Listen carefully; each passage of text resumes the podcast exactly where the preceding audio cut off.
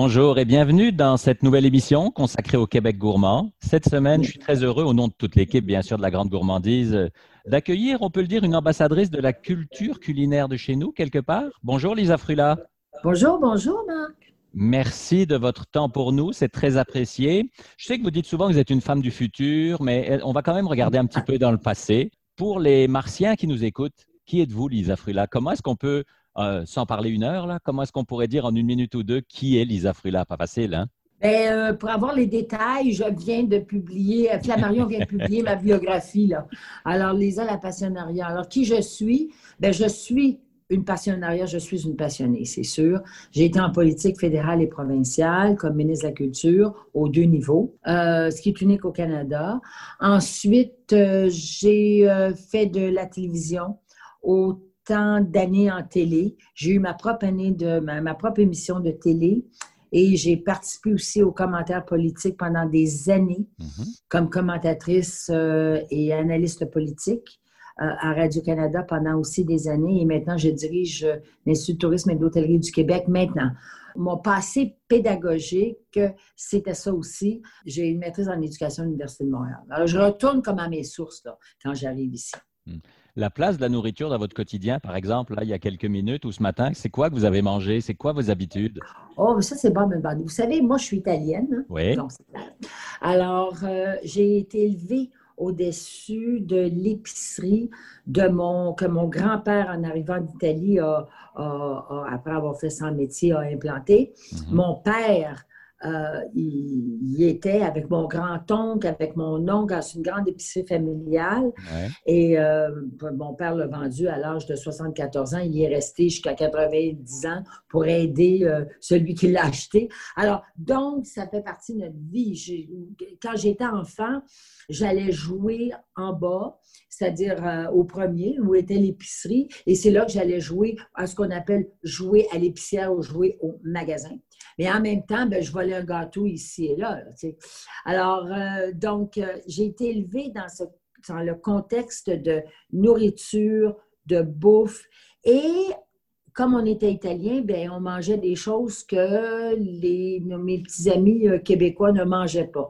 Donc, moi, des aubergines, des artichauts, j'ai connu ça très, très jeune. Mm-hmm. Euh, mais, et puis, bon, euh, des, charcuteries italiennes. Mon père, chez nous, faisait une saucisse italienne.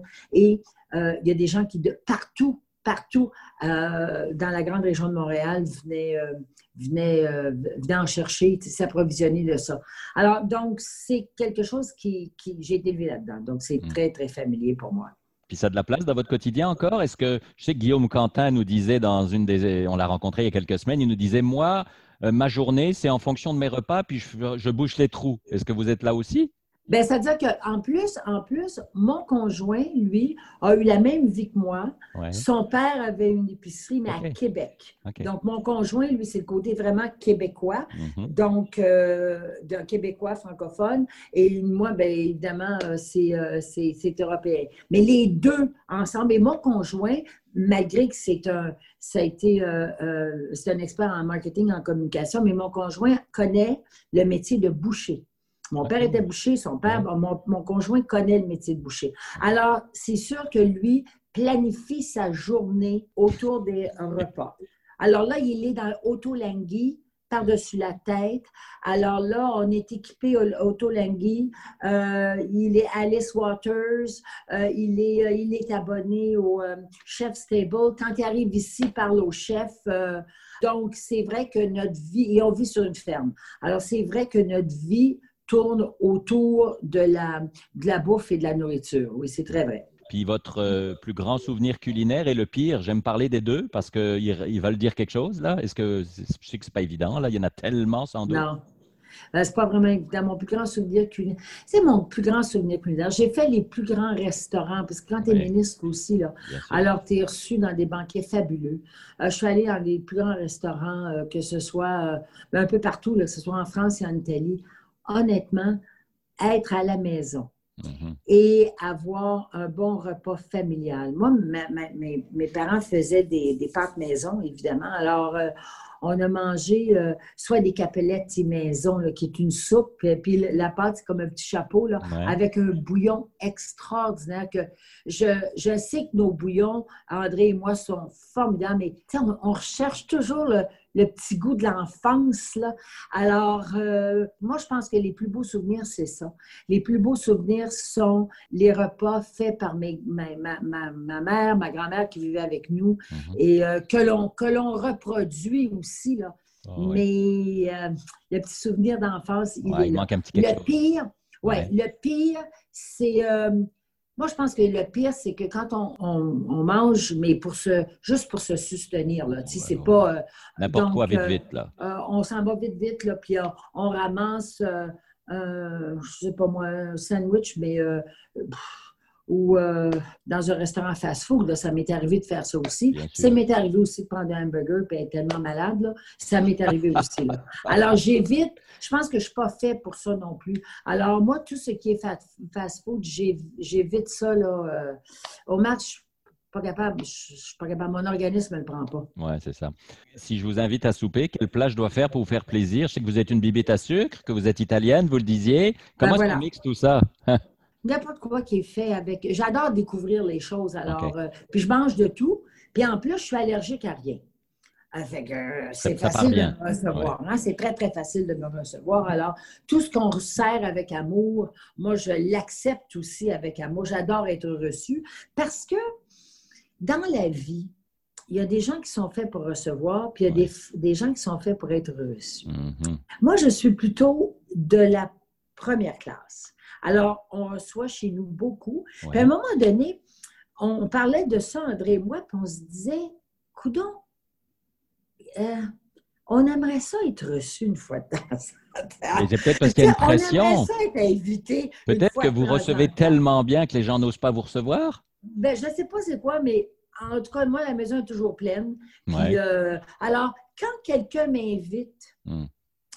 je suis tellement contente. Ouais on, est, on se fait une joie. On est invité, on se fait une joie d'y uh-huh, aller. Uh-huh. Et ça nous fait plaisir d'y aller.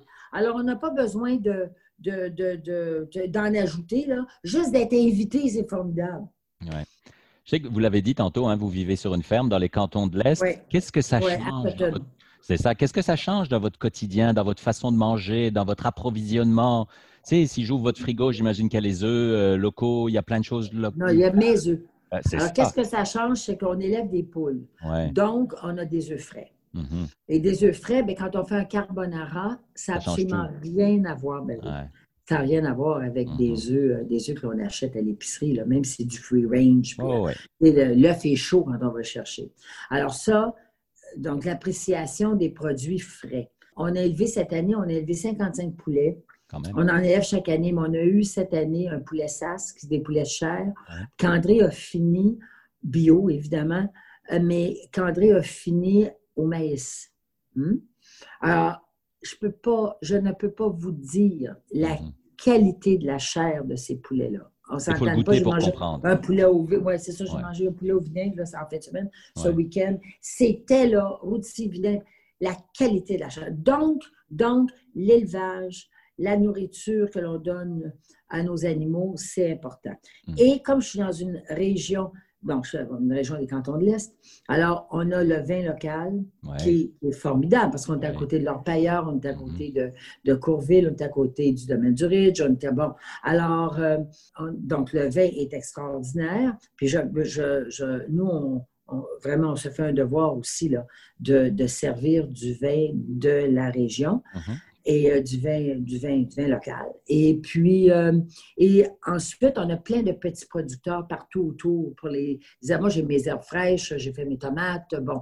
Et euh, puis, nous autres, on, fait beaucoup de conserves. Moi, je fais beaucoup de confitures parce que c'est la joie l'hiver mm-hmm. de, manger nos, nos, nos, produits frais, nos belles fraises.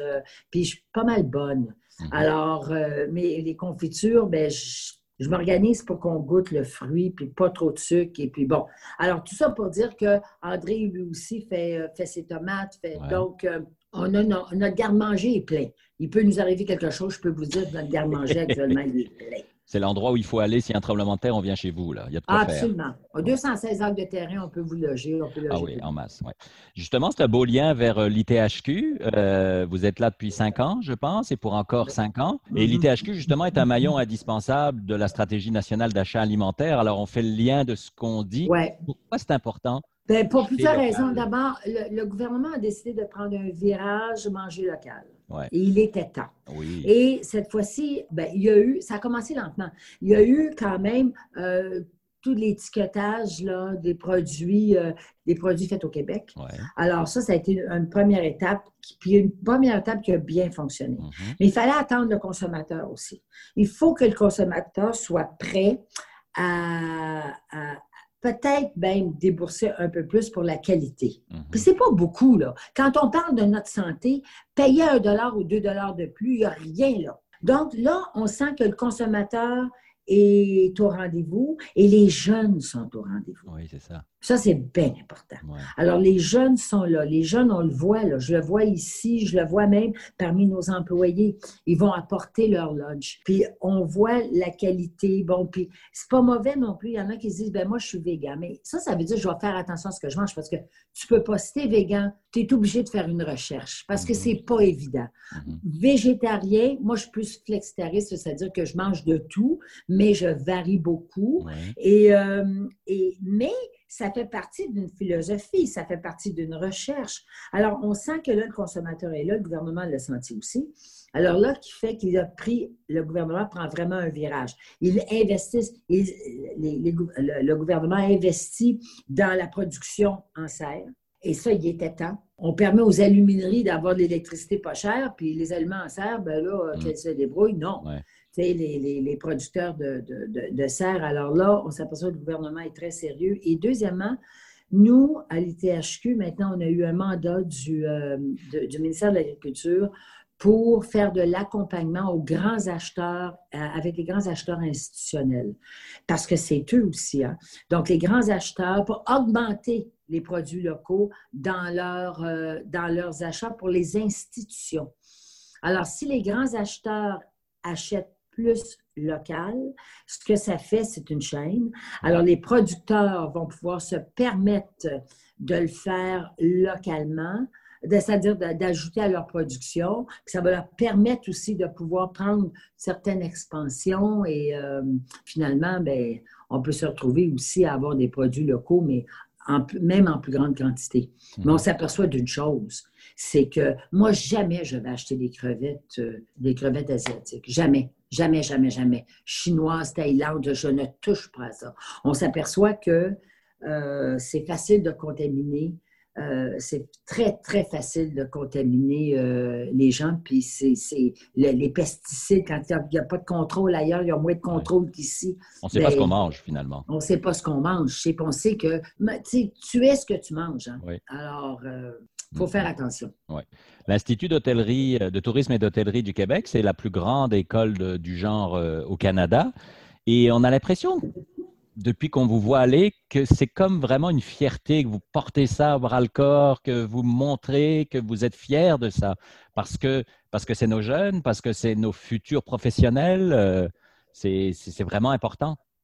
Moi, je pense qu'il est temps, ici, que ce soit au Québec, moi, je le pousse aussi à travers le Canada, qu'on se dise qu'on est très, très chanceux que les, grands chefs, ça a commencé par une, école mais de, cuisine et gastronomie, mais que les grands chefs qui sont venus ici pour l'Expo 67, qui ont finalement bon, mis sur pied les, les, euh, les grandes cuisines des pavillons, ont vu qu'il y avait une pénurie énorme au Québec. On part de loin au Québec. Un steak, bledin, patate, mm-hmm. c'était ça avant 67. Et la grande gastronomie, sauf quelques restaurants dans les grands hôtels à Montréal et à Québec, quelques grands restaurants, pour nous, la gastronomie, c'était da Giovanni. Hein? Alors, mm-hmm. ça, il faut se le dire. Mm-hmm. Alors, quand les grands chefs sont arrivés parce que même le maire Drapeau, quand il est arrivé, puis que là, il a, il a décroché l'exposition internationale, il s'est aperçu qu'on n'avait pas ni l'infrastructure et, ni, ni l'expertise culinaire pour recevoir tant de monde. Alors, Les grands chefs ne sont pas repartis et ils ont fondé l'ITHQ. On a 53 ans maintenant, mhm. fondé l'ITHQ. Et c'est à partir de cette école qui a commencé en gastronomie. On a ajouté le service et, la, et aussi la sommellerie. Aujourd'hui, à 60% on est une école de gestion et euh, gestion hôtelière et on peut donner un diplôme universitaire maintenant euh, de façon totalement autonome. On le donne en tourisme avec l'UQAM, mais de façon autonome dans notre sphère de compétences. Depuis 2018, on a deux chaires de recherche. Donc, c'est une institution qui a évolué toujours soutenue par les gouvernements, mais qui a évolué au fur et à mesure des temps. C'est pour ça que j'en suis très fière. Mm-hmm. Et je me dis, c'est le tourisme, là c'est quelque chose qui rapporte au gouvernement. Moi, j'ai été ministre au fédéral et au provincial, et c'est un secteur qui est très payant pour le gouvernement. Ici au Québec, c'est un secteur de 15 milliards, dont 9 milliards vient de l'étranger. Mhm. Alors, il s'agit d'avoir des infrastructures de qualité, une structure d'accueil de qualité. Les étrangers vont venir parce qu'on est une destination qui a tellement à offrir. Il y a d'autres destinations aussi. On n'est pas Paris, non. On n'est pas New York, non. Mais on est Montréal, on est Québec, on est, on est ce qu'on est, on a des, des on va partir par la qualité de notre accueil, la qualité de nos produits, la qualité de nos paysages, la qualité de, nos, euh, de notre tourisme d'aventure et, aussi la, valeur. Et, on, a, on a une valeur pour notre argent exceptionnelle. Alors, ça, ce sont, les conditions sont réunies, puis on l'a vécu en 2019. C'était une année en 2019 exceptionnelle. pour le tourisme. Et on s'en allait pour 2020 être encore plus, euh, euh, avec un accroissement encore plus fort. Et est arrivée la pandémie. c'est pour ça qu'il ne faut pas perdre nos acquis. Ça a pris 53 ans ou plus, quasiment 60 ans à bâtir. On ne peut pas, peut pas perdre ça. Perdre ça en quelques mois, oui, c'est ça. Je ne sais pas si c'est une impression ou une réalité j'ai l'impression que depuis cinq ans, on parle beaucoup plus de l'ITHQ que pendant les 55 années, euh, les 45 années d'avant. C'est peut-être une idée, c'est peut-être votre présence, votre fougue, on l'entend. Moi, je vous vois, j'ai la chance de vous voir pendant cette entrevue. On voit vos mains qui bougent, on voit que vous êtes vraiment motivé, que vous êtes là-dedans. C'est pas une job, c'est une passion finalement. Moi, c'est une passion. moi, j'ai été sur le conseil d'administration hein, avant de prendre la barre de l'ITHQ. Puis euh, pendant des années. Et euh, j'ai investi le conseil d'administration parce qu'il fallait changer la loi constitutive de l'ITHQ pour pouvoir donner justement les diplômes universitaires mm-hmm. et pouvoir accès aux fonds de recherche. Alors, d'amener finalement l'ITHQ à l'égalité des grandes écoles, genre Lausanne, euh, ces grandes écoles, les grandes écoles internationales. Alors, et quand on m'a demandé la directrice générale qui a pris sa retraite m'a demandé de prendre la barre et que mes collègues du conseil d'administration m'ont dit, écoute, euh, laisse la télévision puis viens-t'en, j'ai accepté parce que j'étais effectivement passionnée de cette institution-ci. Mm-hmm. Alors, euh, c'est sûr que moi, j'ai eu la chance d'abord, un, d'être connue, deuxièmement, de venir du monde des médias et de la télé, euh, d'avoir été ministre. Donc, les relations avec le gouvernement, pour moi, c'est facile. Alors, donc, c'est ce qui fait que il y a une. C'est toujours un défi. On ne s'attendait pas à la pandémie. Évidemment. Euh, on, a, on a gagné le Bocuse des, du Canada, on s'en allait au Bocuse des Amériques et ensuite au Bocuse, euh, au Bocuse d'or, parce que je suis certaine qu'on on se serait taillé une place. Et euh, arrive la pandémie. Alors là, le défi est énorme. Le défi est énorme, mais il ne faut pas lâcher. Non, c'est ça. C'est un travail du quotidien. Ah oui, ah oui. Puis surtout, garder l'enthousiasme chez les jeunes. Moi, j'ai des jeunes ici qui sont passionnés. J'ai œuvré en culture pas mal professionnellement une grande, grande partie de ma vie. Et je retrouve la même passion, la même créativité. Et j'ajoute aussi le même esprit scientifique mm-hmm. de nos jeunes, entre autres en gastronomie, et en, sommellerie aussi. Hein. Alors, euh, cette passion-là, je la retrouve en hôtellerie. Les jeunes qui sont ici, ce sont des gens qui aiment le monde. Ce sont des marchands de bonheur. Et, il faut continuer de cultiver ça. Et il ne faut pas que ce maudit virus fasse en sorte que l'on perde euh, cette belle flamme que je retrouve, moi, chez, euh, chez mes jeunes ici à l'Institut. J'ai deux questions à 100 pièces pour vous. Êtes-vous vraiment tanné de faire de la sauce à spaghetti? J'ai lu ça quelque part. non, non, je ne suis pas tannée parce que j'en fais. Euh, moi, j'en ai toujours quelques. J'ai toujours de la sauce à spaghetti comme mes parents. Ma mère avait toujours de la sauce à spaghetti dans le frigidaire. Pas mal tous les Québécois ont ça dans leur congélateur, je pense, ou au frigo. Hein? Ah, ben oui, probablement, parce que c'est un, un, classique un superbe classique et dépanneur. Mhm. avec une sauce à spaghetti, tu fais de lasagne, tu fais des raviolis, tu fais... Euh, bon. Alors, euh, ça, c'est vraiment des aubergines euh, euh parmigiana. Donc, ça vaut la peine d'en garder d'en faire. Moi, j'aime bien de la fraîche. Fait que, bon. Alors, donc, non, je ne suis pas tannée parce que c'est mon, mon, mon dépanneur. Donc, j'en ai tout le temps. Votre secret, c'est votre congélateur et votre machine sous vide, j'ai entendu? C'est ça. Mon secret, c'est mon congélateur. J'ai 55 poulets dans, dans mes congélateurs, mais parce que j'ai deux, deux congélateurs. Moi, j'ai deux, j'ai deux congélateurs et trois frigos. Alors, ce qui fait que, puis là, les congélateurs pleins sont, sont non, excuse-moi, quatre frigos, j'en ai un au-dessus d'écurie. Alors, les congélateurs sont pleins, euh, plein, plein, 55 poulets de à peu près, euh, je dirais, de, de, de une affaire de 4, 4, 4, kilos, ça prend pas mal de place. Ça, ça me sauve aussi parce que euh, bien fait, la congélation, c'est ce qu'il y a de mieux, à ah, mon avis. C'est facile, mm. on rentre, on décongèle quelque chose ou on prépare pour le lendemain. Ouais, c'est ça. Le sous-vide, bien évidemment, parce que ça préserve. Et ce que ça fait aussi sous-vide, c'est que ça nous permet de faire de la cuisson, euh, euh, de, la cuisson, de la cuisson. À, eau, le circulatoire. Oui. Euh, Thermocirculateur. C'est ça. Alors, euh, ça, moi, j'ai ça, ça vaut vraiment la peine. Hein. Pour ceux qui nous écoutent, là. Alors, il y, a plusieurs, euh, il y a plusieurs compagnies qui en font. Moi, j'ai Innova. Mhm. Et ça, mais il faut, faut, que ça soit bien fait. Oui, c'est ça. Il faut faire très attention. Parce que à la contamination. Mais c'est pas, pas difficile, c'est juste d'être prudent. Ça simplifie le quotidien, définitivement. Oui, ben oui, puis ça garde toute la qualité de la viande, ça garde toutes les vitamines aussi de, des différentes de la viande, de, la viande de poisson, euh, un peu des légumes aussi. Mm-hmm. Mm-hmm. Pour finir, on arrive à Noël, euh, même si ce Noël-ci risque d'être très différent. Oh, Qu'est-ce que c'est quoi Noël pour vous? Qu'est-ce que ça signifie? Qu'est-ce que ça représente? Est-ce que c'est important?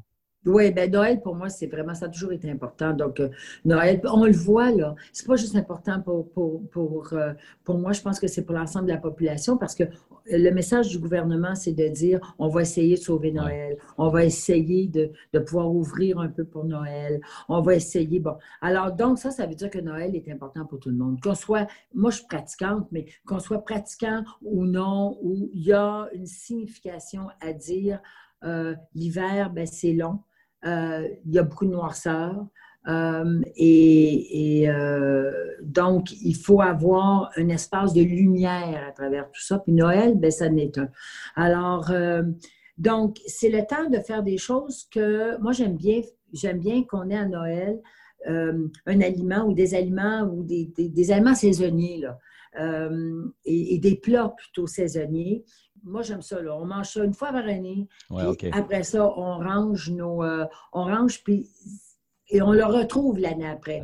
Alors, à Noël, même si ce n'est pas dans mes traditions, je, je, vais faire un ragoût de pâte, je vais faire un ragoût, euh, un ragoût de boulettes, euh, je vais faire... Et c'est pas du tout les traditions italiennes. Nous autres, les Italiens, on avait à Noël la crèche, qui est un pain fromage euh, que, que, que l'on mange dans le temps des fêtes. Il y a comme le panettone, c'était aussi là, tous les gâteaux, euh, ça c'est des gâteaux festifs. On avait, je disais, les capelletti avant. Donc cette soupe avec les petits, euh, les petits, chapeaux, fourrés là, à, la viande. Là. Ben, ça, on mangeait ça à Noël. Ça, mes grands-parents, ma mère, avant la congélation, euh, se mettaient là, euh, la veille de Noël et se mettaient à faire ça, là, à tout faire leur pâte fraîche et à tout faire ces petites pâtes-là une à une. Puis elles en, faisaient, je sais pas moi, 500. Bon, une à une, là, et puis euh, on mangeait ça dans un beau bouillon frais euh, le lendemain. Alors, euh, donc ça, c'est tous ces souvenirs-là. Il y avait la zuppa inglese, qui était mhm. une, un dessert fait à base de doigts de dame trempés dans le rosolio, puis après ça, il y avait il y avait du, euh, puis il y avait une costarde, une crème anglaise et euh, des cerises qui sont trempées dans l'alcool. Nous autres, on était bien, bien fort hein, sur les desserts avec l'alcool. Là. Euh, alors, il y avait. Donc, tout, tout ça, j'essaie de reproduire ça aussi pour, pour le temps des fêtes. cette année, si le temps des fêtes se passe avec dans tout petit groupe, c'est-à-dire en toute intimité. Là, on va voir ce qu'il y en a. Il faut, faire attention aussi. Il hein. ne faut pas mhm. l'attraper, le virus. Ce n'est pas une farce, ça. Alors, à ce moment-là, ben, on va peut-être sortir aussi le caviar, puis euh, on va peut-être aller dans du plus luxueux. Du plus luxueux et encore du plus exceptionnel, justement, pour se faire plaisir. là. Ben, j'ai mes deux dindes. Hein. Ah Alors que oh. j'ai divisé en morceaux parce que J'espère, parce qu'à deux. Euh, bon, ben c'est ça. Des dindes de 26 livres à deux, là, c'est un peu difficile. Alors, ce qu'on a fait, c'est qu'on. Juste moi, mais on a mangé longtemps. Alors là, c'est là, ce qu'on les a fait, c'est qu'on les a débités et on les a, euh, on les a fait en morceaux pour euh, pouvoir en profiter. Mais moi, j'adore la dinde, j'adore la dinde. Avec la sauce au canneberge, j'adore ça. Excepté puis de la farce. Puis, euh, Mais euh, on va y aller en plus petit. Il n'y a rien de plus beau hein, qu'une belle dinde. C'est vrai que c'est beau. Il n'y a rien de plus beau que ça. Mm. On pourrait parler des heures, hein, Lisa, de ah, nourriture, de ce qui nous rejoint, de la culture culinaire, de, c'est intéressant. Je rappelle à ceux qui nous écoutent qu'effectivement, Judith Lucier a sorti euh, votre biographie. Ce qui est intéressant dans cette bio, c'est que ce n'est pas écrit comme une bio traditionnelle. Je pense que c'était la première de Judith. Donc, ça se lit vraiment comme, comme un roman. Comme... Roman. oui, c'est vraiment ça on voit que vous avez foncé toute votre vie, que vous continuez, que vous avez été souvent la seule ou la précurseur des femmes dans un monde d'hommes, que ce soit au gouvernement au pluriel, le sport, la radio, la télé, la brasserie, peu importe, on pourrait en citer. Donc, euh, c'est sorti chez Flammarion, c'est disponible. Pourquoi pas un beau cadeau de Noël? Encore merci. C'était vraiment très, très, très apprécié, Lisa. Ben, merci euh, à vous tous. Puis je vous souhaite bonne lecture parce que Judith a fait un travail vraiment extraordinaire, autant de recherche. Et honnêtement, c'est une biographie qui est autorisée, non censurée. Moi, je lui ai prêté ma vie. c'est sa première biographie. Et puis je me dis, il faut laisser la place. Judith a 37 ans. Elle écrit très, très bien ça. J'étais certaine. C'est une très bonne journaliste. Mm-hmm. Et ben là, il faut laisser la place aux jeunes. Hein. Il faut leur faire confiance. Et je pense que j'ai eu raison parce qu'effectivement, tout le monde nous dit, écoutez, elle l'a écrit comme un roman. Alors, euh, effectivement, ça se lit tout. Merci encore, Lisa. Puis à vous qui nous écoutez, on se retrouve évidemment vendredi prochain pour un prochain épisode du Balado sur les routes gourmandes du Québec. D'ici là, n'oubliez pas, mangez local, soutenez les producteurs et les artisans de chez nous. À vendredi, bye bye.